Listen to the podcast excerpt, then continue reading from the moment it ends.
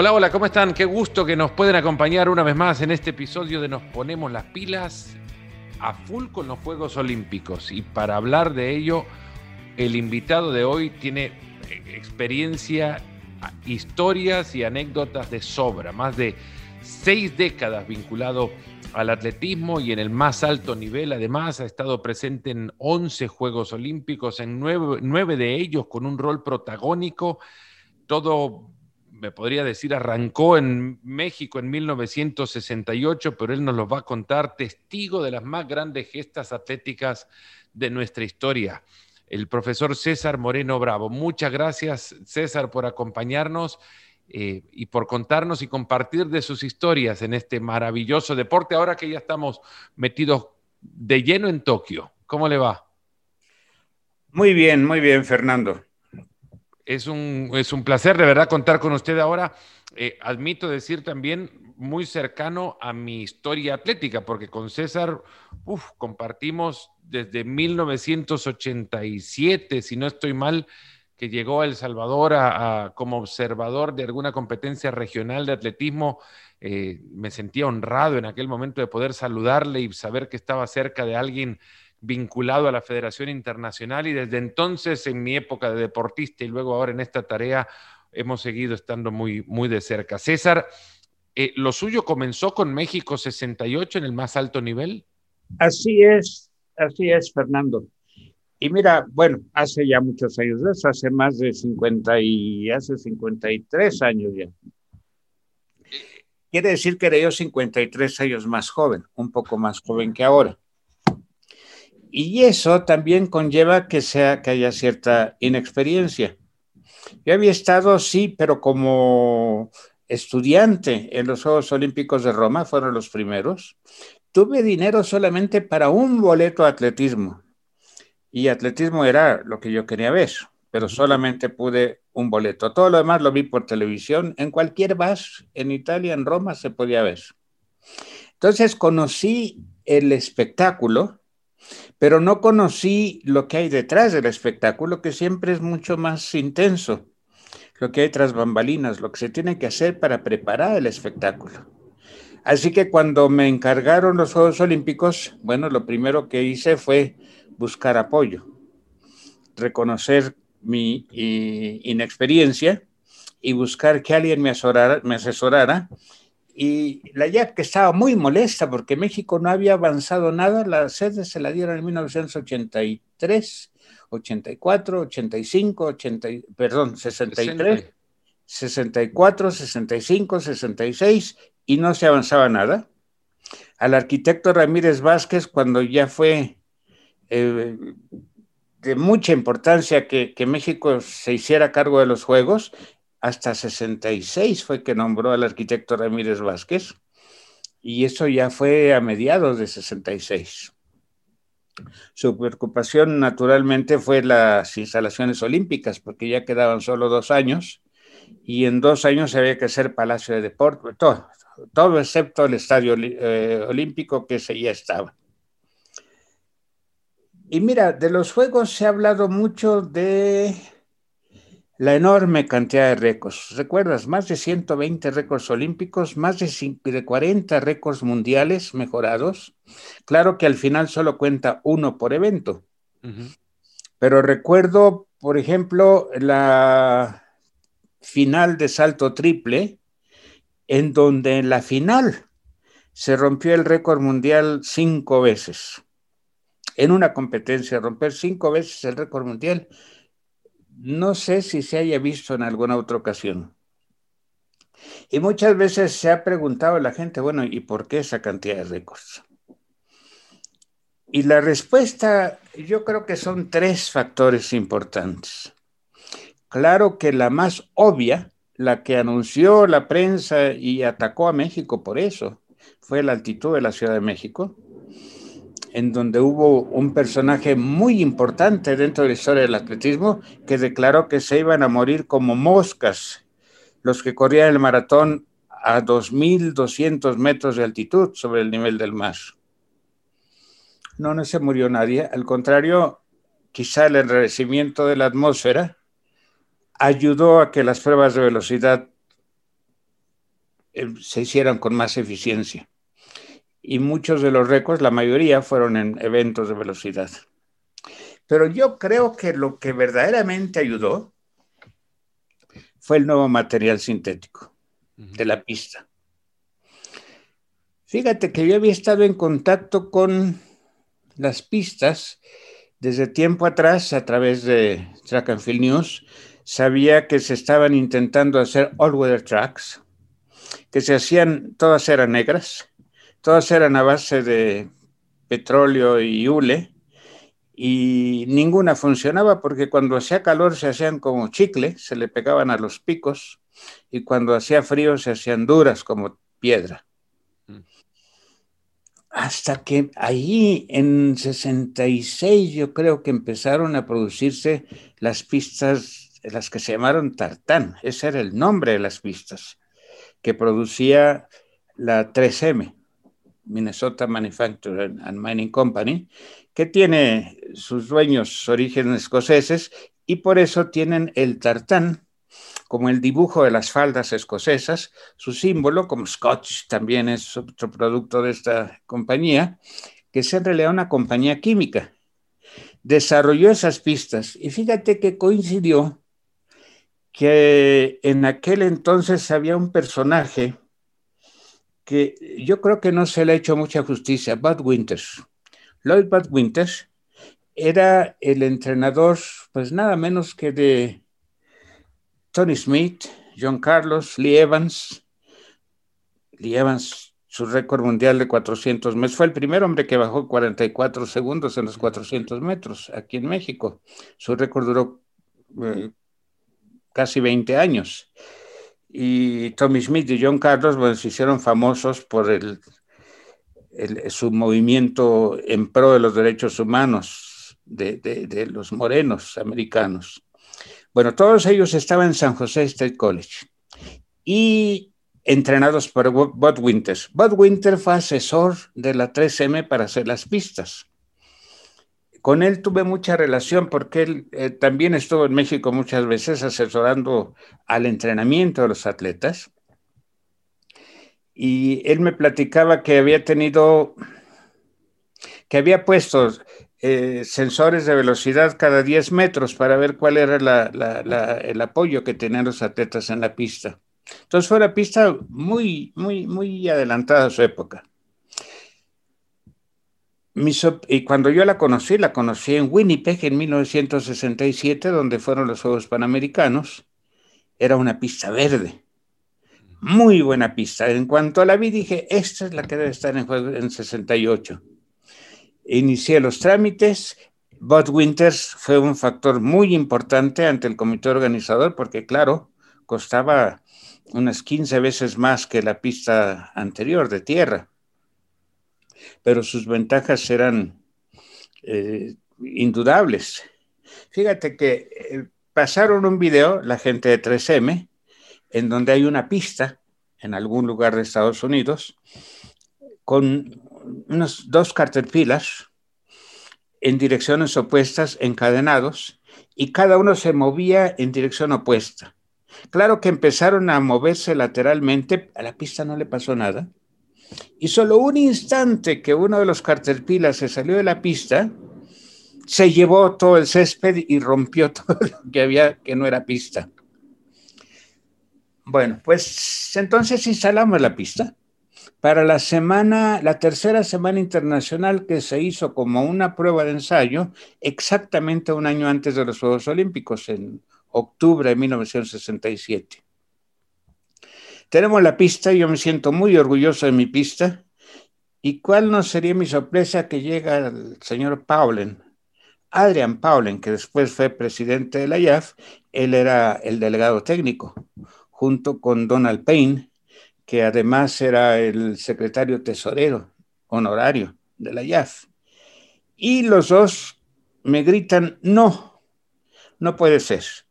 Esta pista no nos sirve. Tenemos que buscar otro estadio para hacer la competencia y esta tienes que destruirla y los Juegos Olímpicos se van a hacer con la pista tradicional de arena volcánica. Pero en México, en la Ciudad de México, no había un lugar donde hacer una competencia en donde ya había más de 50 países participantes. Naturalmente pregunté cuál es la razón, ¿por qué no? Si para mí era, bueno, era lo mejor que encontraba. Dijeron, es que esta pista expresamente la prohibieron en el Congreso del año pasado, de 1966. El Congreso Mundial de la IAF en aquel entonces se hacía tanto en ocasión de los Juegos Olímpicos, cada cuatro años, y en el año intermedio en ocasión del Campeonato Europeo, que para atletismo era muy importante. En ocasión del Campeonato Europeo, que en esta ocasión fue en Budapest, eh, parece ser que la delegación de Estados Unidos propuso la pista de tartán para los Juegos Olímpicos de México. Parece ser, ¿eh? porque eso no lo, no lo sé. Pero ellos me dijeron que era una propuesta formal y que el Congreso votó negativamente, que no se hiciera en México los Juegos Olímpicos con esa pista. Y la razón era lógica. Es que en ese momento, cuando lo solicitaron, esa pista no la conocían fuera de Estados Unidos y de Canadá. Era muy nueva. Entonces sentían que no podía haber una pista de un material nuevo que el resto del mundo no conociera. Les diera ventaja deportiva, digamos. Tendría ventaja deportiva.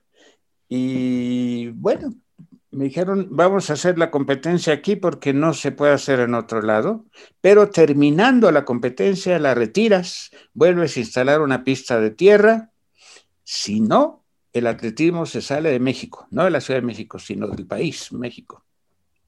Esta fue la IAF, eh, con, Adrián Paula a la cabeza. Ah, exacto. Y bueno, hicimos la competencia. Para nuestra buena suerte, llovió y te digo nuestra buena suerte porque el hecho de que fuera en octubre fue porque México alegó que la temporada de lluvias terminaba el 4 de octubre, con el, aquí le llaman el cordonazo de San Francisco, era el último día que llovía del año y después ya estaba seco. Pues no, esto era alrededor de 14 de octubre y llovió, cuando se estaban corriendo los 5.000 metros y después de los 5.000 metros seguían los 110 metros con vallas. Cuando esto sucedía, 110 solo se corría del carril tercero hacia afuera. Pero porque, el primero y el segundo habían quedado destrozados por los corredores de, de fondo. Era lodo y era tierra y era agua. Pero en esta ocasión estaban secos, porque era una pista que le instaló pues 3M con ganas de, que se quedara estaba como si no hubiera llovido. El desagüe había sido muy bueno. Y entonces los atletas pues empezaron a felicitar a la IAF porque estaba esa nueva pista. Y ante eso, y ya siendo 50 países los que estaban presentes y los 50 países más interesados en el atletismo, puesto que fueron los que asistieron a esa prueba de ensayo, la IAF no le quedó más remedio y, y después los los este, elogios que tuvo la pista, pues la pista se quedó y se quedó para siempre. O sea que yo creo que fue, hubo muchas innovaciones, Fernando, pero esa fue creo que la más importante y la que influyó más en el futuro del atletismo mundial, porque ahora ya no existen pistas que no sean sintéticas en donde pueda haber competencias serias. ¿Cuánto tardó 3M en, llevar la pista a distintas partes del mundo para que no fuese México el primer lugar que algunos atletas la pisaran? Porque estamos hablando de un año apenas de, los Juegos Olímpicos, me imaginaría, Gran Bretaña, Francia, Alemania, países potencias en aquellas épocas, eh, no habrían tenido acceso a estas o, había una pista similar o tecnología eh, eh, parecida que permitiera que, construyeran pistas sintéticas, si bien no de la misma calidad o, características de las que utilizarían en los Juegos Olímpicos? Yo creo que la empresa no le interesaba las pistas a nivel mundial. Era como... La cinta Scotch le interesaba. sí, bueno, sus productos químicos, porque es una empresa que, que hace productos para que otras empresas fabriquen cosas y directamente pues hace, sí, hace la cinta Scotch también. pero porque resulta que parece ser que la demanda fue tan grande que ya 3M dijo no, no, no, no la quiero y vendió la patente, la vendió a varias empresas y ya, bueno, ya en 1972, Múnich, que fueron los siguientes Juegos Olímpicos, fue ya una pista sintética, pero no de, no de tartán. Ya fue una pista sintética alemana por una empresa que le compró la, fórmula a 3M y que hizo algunos cambios. Y ahora casi todas han sido más o menos, pues es a base de poliuretano y todas son a base de poliuretano y más o menos buenos. Lo que sí te puedo decir, Fernando, es que aquella pista a los 30 años seguía siendo nueva. Y leí que antes que esta pista fue la que hicieron en San José, donde entrenaba Bob Winters. Y que esa perdón, sí, Speed City le llamaban a la universidad, que curiosamente un programa atlético que desapareció. Desapareció, fíjate qué, qué curioso, pero eso es muy, es parte de la historia negra de los Juegos Olímpicos. Porque cuando Tommy Smith y John Carlos hicieron la protesta, el presidente del Comité Olímpico de Estados Unidos, no, el Comité Olímpico Internacional, que antes fue presidente del Comité Olímpico de Estados Unidos, eh, Avery Brundage, se molestó muchísimo. Pero recuerda que Avery Brundage era, era, es nazista, él logró que Estados Unidos participara en los Juegos de 36 con los... mismo que se encargó de, suspender a Jesse Owens, por ejemplo. Sí. Que si no mal recuerdo, yo eh, habiendo leído un libro que ahora le explico a quien nos esté escuchando, en algún momento mientras César hablaba, yo me alejé deslizando un poco mi silla hacia atrás para ver mi, mi biblioteca y hay un libro que se llama la pista en el bosque, A Track in the Forest, que cuenta la historia de los triales olímpicos de 1968 y aquella pista que se construyó en Lake Tahoe, en, eh, Eco Summit, eh, la cúspide Eco, en, en, una altitud similar a la de la Ciudad de México, a donde estuvieron involucrados grandes personalidades del atletismo de aquella época como eh, Bill Bowerman, por ejemplo, entrenador de la Universidad de Oregon y que creó eh, junto a Phil Knight la marca Nike de zapatos y, bueno, que fue una de las competencias atléticas más eh, de mayor calidad que se recuerden y preludio de lo que fueron los Olímpicos de México 68. En aquí, ahí en Lake Tahoe fue la primera vez que se bajó de los 10 segundos en 100 metros pero no se reconocieron porque no era oficial el tiempo electrónico. En México tampoco fue oficial el tiempo electrónico, pero ya fue 9-9. El tiempo, el fotofinish en Juegos Olímpicos se empezó a utilizar desde 48 en Londres, pero era un adorno, no era oficial. México fue la primera vez que se hizo oficial, pero después de una lucha que tuve de dos años en 1970 fue cuando ya por fin logré que se reconocieran los tiempos de México como electrónicos. Si tú ves los resultados en 68, todos son tiempos manuales, de 100 a 800 metros en décimas de segundo, y a partir de 70 ya aparecen en centésimas. Y la razón es simple, Fernando, como eran pistas de tierra, tú no, tú no habías nacido pero las, en tierra se pintaba con cal las líneas y que fueran de 5 centímetros, pues eran aproximadamente 5 centímetros. Era como se, la cal se, se movía, se resaltaba para unos lados y para otros. Entonces nunca se sabía si los 100 metros eran exactamente 100 metros, eran más o menos 100 metros.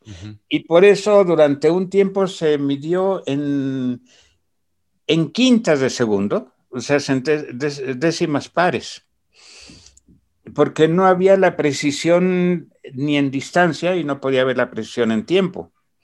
Pero con la pista sintética la línea mide exactamente 5 centímetros. Entonces está, los 100 metros están comprobados al milímetro. Entonces ya no había razón para no aceptar el tiempo en centésimas de segundo. César, antes de, entrar ya a, sus recuerdos de grandes gestas atléticas como lo presentaban en el arranque de este episodio, mencionó su presencia en Roma y un día en el atletismo nada más. ¿Qué vio en aquellos Juegos? Ah, ¿Qué, eventos presenció en, Roma? La final de 400 metros. Pero vi todo por televisión. ¿Pudo salir a la calle con el maratón, por ejemplo? Sí, sí, sí, ese es gratis. Para un estudiante. Lo, vio a Viquila. A Viquila, sí, sí, sí. Bueno, Viquila había corrido descalzo, corrió descalzo ahí en, Roma. En Tokio volvió a ganar, pero ella llevó zapatos.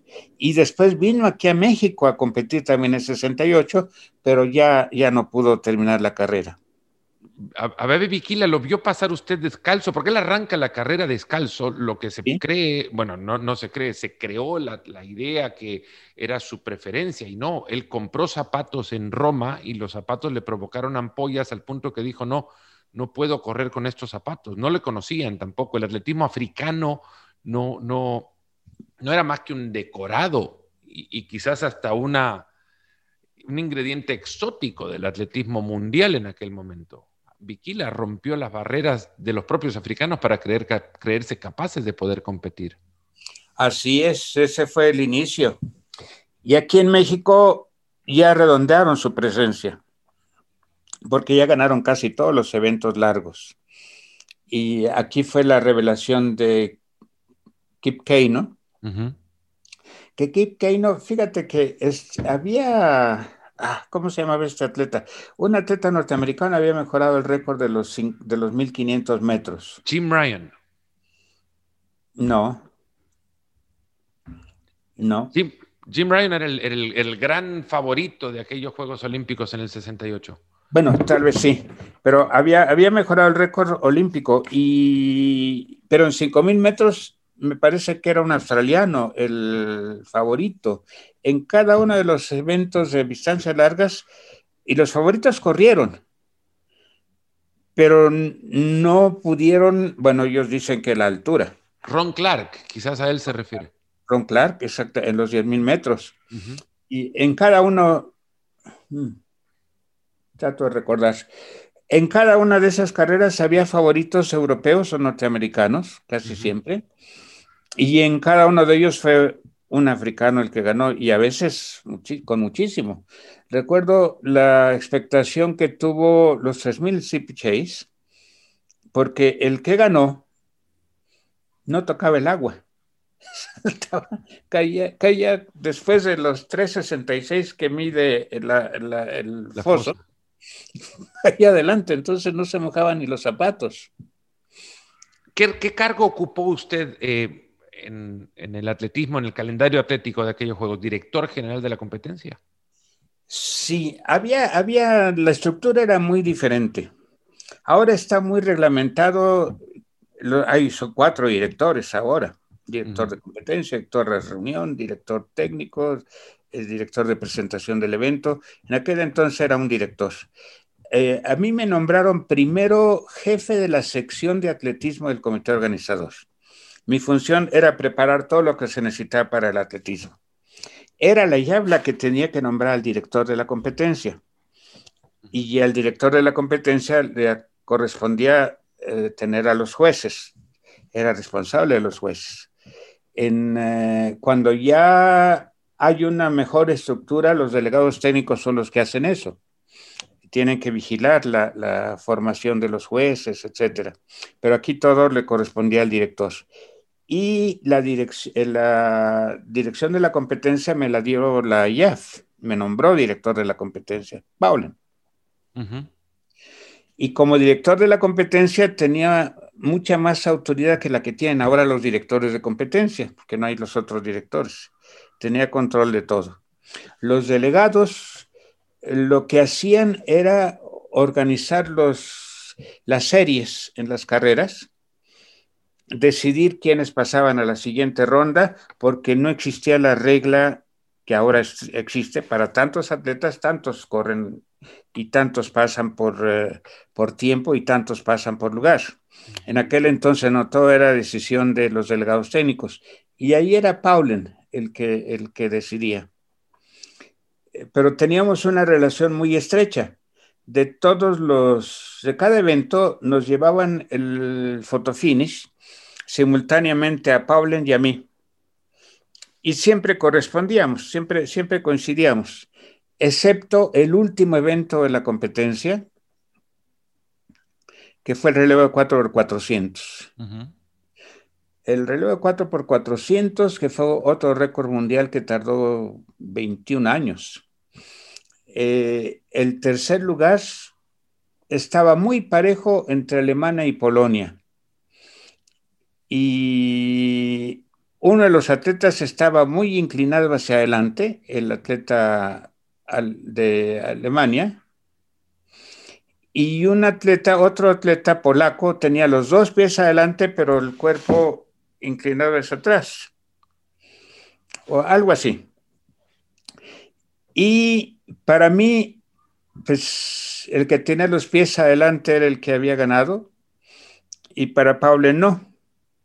¿Y el reglamento qué decía? El, reglamento decía que el torso era el cuerpo sin la cabeza, sin los brazos y sin las piernas. Entonces incluía el cuello. Y el atleta que ganó y, los dos estaban muy parejos, pero cuando lo revisó, lo revisó Paula, él me dijo, no, no, no, lo que pasa es que la regla está mal y vamos a aplicar la nueva regla. Pero hay una nueva regla, no, pero la voy a meter en el siguiente congreso. Y entonces le dio el triunfo a Alemania. Dice, porque el cuello no debe figurar, el cuello no forma parte del torso. Y eso no, no lo especificaba el reglamento anterior. Entonces, pues fue una, ahora sí es como está, el cuello no forma parte del torso. Habría tenido razón, pero en el futuro, en el momento no se apegaba a la regla. Sí, pero no había medallas para darle a los, a los dos equipos. medallas de oro.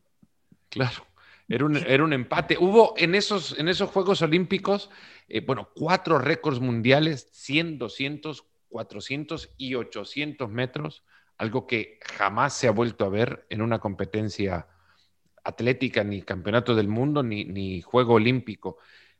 Hay, sin embargo, una marca que quedó registrada y sigue siendo todavía récord olímpico. y es el, récord que asombró al planeta y que sigue todavía asombrando, porque en realidad solo hubo tras él eh, tres seres humanos que le hayan superado.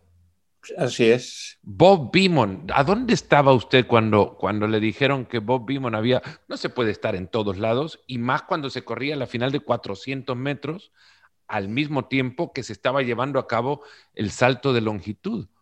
Es más, la gran fotografía, la fotografía más famosa de aquello la tomó un contador que tras esa fotografía pasa a formar o a fundar una de las agencias de fotografía más importantes en el mundo pero quizás fue el único, y lo cuenta dentro del desconocimiento del deporte, vio que todo mundo se iba a la final de 400 metros a tomarle fotos a Lee Evans, que seguramente iba a romper un récord del mundo, y nadie o pocos se quedaron a tomar fotografías del salto de longitud y cayó Bob Beamon de la nada. Es que mira, pasó otra cosa que era, eh, fue el primer salto, el, de, el que era, el de, el de Beamon. O sea, la competencia estaba empezando apenas. Fue su primer intento y él era de los primeros que saltaban. Por cierto, era el número tres de los tres saltadores que llevó a Estados Unidos y uno de ellos era Ralph Boston, que tenía el récord mundial vigente en ese momento. Eh, Beaumont incluso había tenido dos fouls en las pruebas de calificación, o sea, estuvo a punto de no llegar a la, final. Y en el sorteo él era de los primeros que saltaba. Entonces sus primeros saltos como que no, no eran importantes. Yo estaba directamente enfrente de la fosa, pero del otro lado del estadio y hasta arriba, en una cosa que le llamamos el palomar. ah. que es donde estaba el fotofinish también. En distancia, en metros, estaba con unos 150 metros de distancia, pero arriba. Pero exactamente enfrente de mí tenía yo los binoculares y veo que cae adelante de la tabla. Y le hablo inmediatamente al, al, juez que estaba ahí y le pregunto qué pasó y dice, pues nada, que saltó mucho. En mi mente repasé qué es lo que había pasado, qué, qué podía hacer. Nosotros revisábamos las instalaciones a las 8 de la mañana todos los días y a las una y media de la tarde todos los días también para revisar que todo estuviera en orden. Pero además esa, esa era una regla fija. Lo que pasa es que esa regla, que también sucedió en Tokio, eh, pues el récord había sido, era de 8.35 de Real Boston y el récord anterior era de 2 centímetros menos de, de Igor Terovanesian y estaba Lynn Davis, que había sido el campeón olímpico de, de, de Tokio, pero que no llegaba a los 8.30. Entonces pensamos que 8.50 era más que suficiente. Y los fíjate, en Berlín fue récord mundial también y me parece que fue 8-3 o algo 8-6 Bob Beamon en, Berlín. De, Lewis, Lewis. No, este. Jesse Owens, perdón. Jesse Owens. Jesse Owens. Pues entonces, 50 centímetros era, era 15 centímetros más pensamos que estábamos seguros de que, de que daba la regla, pero pues salta 8.90, qué barbaridad. Y sabes que él no sabía, cuando le dijeron 8.90, él no entendía lo que era 8.90, porque como bien sabes, los atletas universitarios en Estados Unidos no entienden de metros. Para él era, eran pies. Y su meta era alcanzar los 28 pies, porque el récord era 27 pies algo, el récord de Estados Unidos, y esa era su meta. Cuando hizo el salto pensó que había alcanzado 28 pies y por eso estaba contento. Pero cuando el mismo Boston, que ya tiene mucho más, tenía ya mucho más experiencia, le dice, no, son más de 29 pies, 8.90. Entonces es cuando se pone a llorar y se tira al piso a besar el suelo. Los aparatos que, tenían, de, los aparatos de medición en aquel momento no fueron suficientes para, para inicialmente eh, medir la distancia de Bimon. daba hasta 850. La regla, que era una, una varilla grande, muy firme, que tenía un telescopio arriba, que se movía perpendicular a la regla hasta ver el punto de impacto del atleta con el piso. Y pues el juez se corrió, pero cuando llegó a los 8.50 no se pudo mover más. Había caído más adelante. Entonces, ya hubo un movimiento muy fuerte para pues, buscar medir con cinta ahora. Y cada uno de los 13 miembros del consejo de la IAF, cada uno, uno por uno, fue a medir, porque ninguno creía. Y de ahí se iban al anemómetro para ver si realmente se había tomado bien la velocidad del tiempo y fue 2.0. ¿Usted bajó? No, no, no, yo tardaba como 15 minutos en bajar de allá. ¿Cuánto tiempo habrá tardado entre, entre toda esta conmoción que provocó el salto de Bimon y la reanudación de la competencia? Porque imagino que todo esto habrá congelado, al, aparte de los, de los espectadores, habrá congelado a quienes competían ya a partir de eso por ser segundos. Yo creo que fueron como unos 15 minutos. Aunque una vez le pregunté, Tero Vanessian después fue miembro del consejo de la IAF y se sentaba junto a mí, fuimos muy amigos. Él me invitó en Rusia, estuve en su casa. Y él me dice, no, tardó como un año. Porque mató la competencia. Tero Vanessian, y, y salto un poco sin conocer antes que era, que era amigo suyo, Tero Vanessian lo buscaron en en los Juegos Olímpicos de Roma también para convertirlo en agente de la, de la CIA. Eso no sabía. Sí, lo, incitaron. Eh, había un deportista estadounidense que había sido eh, agente de la CIA y lo habían eh, reclutado para convertir a un atleta soviético o, obligarlo a, a desertar no obligarlo, ¿no? Incitarlo a, desertar durante esos Juegos Olímpicos de Roma y lo, se sentó, formó amistad con Tero Vanessian, se sentó un par de veces con él, la segunda vez en la que se sienta con él, ya este atleta estadounidense llega acompañado de un personaje que no conocía a Tero Vanessian y que era un agente de la CIA, eh, para hacerle la invitación a desertar y en ese momento Tero Vanessian eh, lo que hizo fue desertar de la cena y se fue. No, no salió de, no, conocía eso, no, nunca lo platicamos. No salió de su país. Eh, otro gran evento de, México 68 creo que es la fotografía de los juegos. Si una foto puede para el, mundo en general definir lo que fueron aquellos juegos, fue el saludo de John Carlos y Tommy Smith en el eh, podio de los juegos de, la, de los 200 metros de aquella, de aquella cita olímpica, ambos levantando un puño con un guante negro, el saludo al poder negro, eh, ambos miembros de un movimiento que pretendía en aquel momento, como ahora también, elevar la visibilidad de los problemas eh, o el desequilibrio social que existe y existía en aquel momento en los Estados Unidos, con mayor impacto o el mayor impacto seguramente de algún saludo o gesto que se haya llevado a cabo en una cita olímpica. Sí, ellos, bueno, un día antes ya me habían hablado por teléfono de la Villa Olímpica porque estaban entrenando y el responsable de la Villa Olímpica me informó que había dos atletas de color que se habían acostado en la recta principal de la pista de, de entrenamiento en la Villa Olímpica y que estaban obstruyendo los entrenamientos, que si tenían que llamar a seguridad. Seguridad es la policía.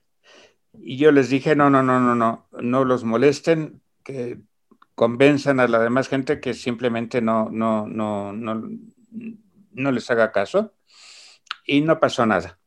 Pero cuando ya fue la carrera de 200 metros, el que me habló fue el director de premiación para decirme, los señores no van a subir al podio si Abre Brundage entrega las medallas. Brundage estaba en el estadio. Avery Brundage iba al atletismo siempre y era muy amigo de Lord Exeter. Los dos tenían intereses en Sudáfrica, en los diamantes, de, las minas de diamantes. Con razón el interés también que Sudáfrica participara en los Juegos. Él quería que participara en los Juegos, sí, se molestó mucho que México no, que México eh, no, no, al contrario, propició que se expulsara a, Sudáfrica. El arquitecto Ramírez Vázquez guardó eh, en secreto y escondidas del Comité Olímpico Internacional la invitación a Sudáfrica. Sí. No recuerdo cuántos comités olímpicos fueron invitados, pero si fuesen 150, él envió 149 invitaciones. En aquel momento los comités olímpicos eran quienes invitaban a los otros, los organizadores invitaban a los comités olímpicos a participar. Después de aquello, es el Comité Olímpico Internacional el que invita a participar y ya no los organizadores. Y, el arquitecto Ramírez Vázquez, presidente del comité organizador, se guardó la invitación en, su, en un cajón de su escritorio y nunca se le envió a Sudáfrica. No, no, no. Y entonces, Avery Brundage era el que premiaba, el que quería, esa trataba de ser el protagonista siempre. Y me dijeron que no, que no iban a subir al podio. Lo que hice fue hablar con el arquitecto y decirle lo que pasaba. Y él me dice, bueno, yo se lo voy a decir. Y a los pocos minutos me habló para decirme que no me preocupara, que no iba a premiar, que les informara a los atletas que no iba a premiar eh, iba a premiar Lord Exeter. Y entonces ya se hizo la premiación. Iba, en realidad iban a llevar cada uno un par de guantes, ¿eh? Fue el atleta, el, eh, australiano, el que quedó en segundo lugar el que, y que se solidarizó con ellos, porque se puso también un, un badge en favor de, de, los derechos humanos y le sugirió que pues el par que llevaba a uno de ellos que se lo repartieran y usara un guante cada uno. Y a ah, solo llevaban un par, no, no había otro. Se, había se les había olvidado uno en la villa. Entonces solo, solo tenían un par. Y ese par se lo repartieron. Y al australiano, en cambio, le fue muy mal porque era el mejor atleta australiano y en Australia le dieron muerte civil. Peter Norman. Sí. Peter Norman. Seguía siendo el mejor corredor de 200 metros en 72, pero no fue a Múnich. Hay un documental muy interesante que cuenta la historia desde la perspectiva de Peter Norman, de lo que él, eh, él apoyó el, gesto de Tommy Smith y John Carlos y, y posteriormente, como bien dice, fue tal la represalia en su país que le retiraron prácticamente en la cúspide de su carrera. Sí, sí, sí, hasta trabajo perdió. Pero lo mismo les pasó a Tony, Tommy Smith y a John Carlos. En Estados Unidos le retiraron todo. Y la Universidad de San José. Por eso es que destruyeron, quitaron el programa atlético que había hecho Bud Winters que apenas hace pocos años lo, lo, lo, reinstauraron, ¿no? Lo reinstauraron y además le rindieron homenaje a Carlos Smith con una enorme estatua, eh, obviamente con, su gesto en el podio de, ah. México 68 como, como, bueno, es la estatua de la fotografía de la que muchos ahora mismo hablándole se podrán imaginar. César, el, lo que poco se habla es en realidad cuál fue el gesto del público al reconocer esta, esta imagen. ¿Cómo, ¿Cómo, reaccionaron? Era una noche lluviosa, además por lo que se ve en las fotografías, eh, Lord Exeter con una eh, carpa anti, bueno, de plástico para, evitar mojarse. Así es. Así es. No, para la gente fue algo que, que era aceptable y se solidarizó con ellos. Incluso recibió la orden Ramírez Vázquez de expulsarlos y no los expulsó, recibió la orden, quien los expulsó fue el Comité Olímpico Norteamericano. Eh, recibió la orden de que se eliminaran las fotografías y los videos en futuras publicaciones de los Juegos Olímpicos y en el video, en la película oficial, pero no se podía quitar. La historia, la historia es la historia y no se puede eh, ignorar. Entonces, no, ellos tuvieron toda la simpatía del pueblo mexicano. Fueron varios los gestos, pero este fue el que tomó mayor relevancia, ¿no? Quizás por la contundencia del mismo, porque no hubo, eh, porque fue bastante fuerte, un puño elevado al cielo, es un gesto bastante fuerte. Porque era más claro, y era más claro para, el público norteamericano, porque era su forma de, de expresarse los, eh, desde los Black Panthers que entonces estaban surgiendo. Y pues acuérdate que es el año en que murió Martin Luther King también, pocos meses antes. Entonces estaba muy eh, efervescente ese movimiento. Era un, mundo conmocionado en, en, muchísimas partes también y que evidentemente aquello terminó por convertirse en, en símbolo y sigue siendo símbolo de, de una lucha que sigue todavía con, vigencia y con necesidad de, visibilizarse, al punto que eh, parece que Tokio servirá, no parece, Tokio servirá en el lugar que pueda, porque la apertura ha existido para que el atleta más que nunca en la historia encuentre un espacio para expresarse también. Sí, claro que hay grupos radicales que quieren que no haya manifestaciones y los están desviando para que las manifestaciones sean en otros lados, pero no en la ceremonia de premiación. Pero yo creo que el atleta que logra llegar a la ceremonia de premiación es que tiene un valor especial y que debe tener el derecho a expresarse como él quiera. Para mí, limitar no es aceptable. Es abrir y tolerar. ¿Qué hacer para subir a ese podio? Ya que ganaron subir al podio, tienen la valentía de defender a su gente. Yo no, no, no puedo este, rechazar que, es una valentía y que es un valor que debemos de reconocer. César, aquel fue un, evento que por su fotografía genera todavía un gran impacto. Vivió centenares de, de eventos atléticos, alguno que quizás no haya trascendido, pero que pudo haber tenido un gran impacto también, o semejante a aquello, quizás no por, su, por el gesto social, sino por, por, por el evento y la relevancia del mismo. No, no recuerdo. por, por, conmoción, me imaginaría, no sé, ¿estuvo en Moscú 80? No. No, no estuve en Moscú 80. Lo que pudo haber provocado, por ejemplo, la eliminación de Pedraza en, no Pedraza, de, de, Daniel Bautista. Con Daniel Bautista, sí, y, la eliminación ante Damilano en, en, el túnel antes de llegar al estadio Luzniki.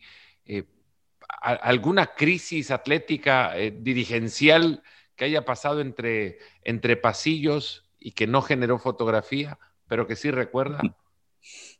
Bueno, eso pasó en México, porque en México le echaron la culpa a los jueces, naturalmente. Mm. En aquel entonces yo estaba ligado al deporte general, era director técnico de la Confederación Deportiva Mexicana, pero como era de extracción de atletismo y estaba ya en la Federación Internacional, pues tenía que dar mi opinión. No, no, no se vio, pero los jueces, en primer lugar, no se pueden poner de acuerdo para nada. O sea, no, no puede haber una, están totalmente separados, no hay manera de que se comuniquen. Y la descalificación no la realiza el que muestra la tarjeta. El que muestra la tarjeta solamente le dice, hay otros tres jueces que dijeron que estás marchando mal y es la opinión de tres jueces diferentes en tres diferentes lugares, ya que las descalificaciones pues, son normales, son parte del juego. La marcha es un evento, es el único que no es 100% objetivo. Al contrario, es muy subjetivo y por eso tienen que ser tres jueces los que determinan que está marchando mal, que está eh, infraccionando las reglas. es algo que ha sido una lucha que hemos tenido, pero no se ha logrado al 100% solucionarlo, quitarle algo de esa subjetividad. Ahora quizá con las zapatillas eh, inteligentes tal vez se logre. Está en proceso.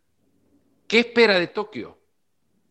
es, parecen unos juegos de transición, es cierto, y concentrándonos en lo deportivo estrictamente, y eh, obviamente no habrá público, no habrá, habrá muchas restricciones, eh, pero directamente en lo deportivo, la transición de unos juegos sin Usain Bolt y una generación que eh, dejó el atletismo, que vio en Río sus últimos juegos y ahora encuentra una nueva generación de, deportistas que parecen dados a dominar sus especialidades por años, por su propiedad. Astin Mu, por ejemplo, en los 800 metros, una chica de 19 años con un, con un 1,56 en la distancia. Eh, parece que su nombre se escuchará por, por año, ¿no? Sí, y ahí hay varios nombres. Fíjate que a pesar de que el año ha sido muy difícil para todos, que ha habido pocas competencias y las que ha habido han sido muy restringidas, las marcas que se han estado haciendo han sido muy buenas. Y yo creo que es algo como que cuando tienes más obstáculos pones más esfuerzo y se subliman los atletas ante la dificultad. Esa es la característica del campeón, esa sublimación ante la dificultad. Y ahora que ha habido más dificultades, es cuando más sublimación hay. Así que vamos a ver mucho, y los Juegos Olímpicos siempre han sido el lugar donde las estrellas mueren y nacen otras. Siempre nace una estrella y hay alguna estrella que se pierde en, en unos Juegos Olímpicos. Ahora van a aparecer, yo creo que varias, no una. César, quiero agradecerle por el tiempo que nos ha regalado, por las historias que nos ha contado. Eh, y las que quedan por contar también. Así que lo invito para una próxima cita pronto, ojalá. Y le mando un fuerte abrazo y de nuevo eternamente agradecido. Ah, muchas gracias, Fernando, por esta oportunidad. Siempre es un placer platicar contigo.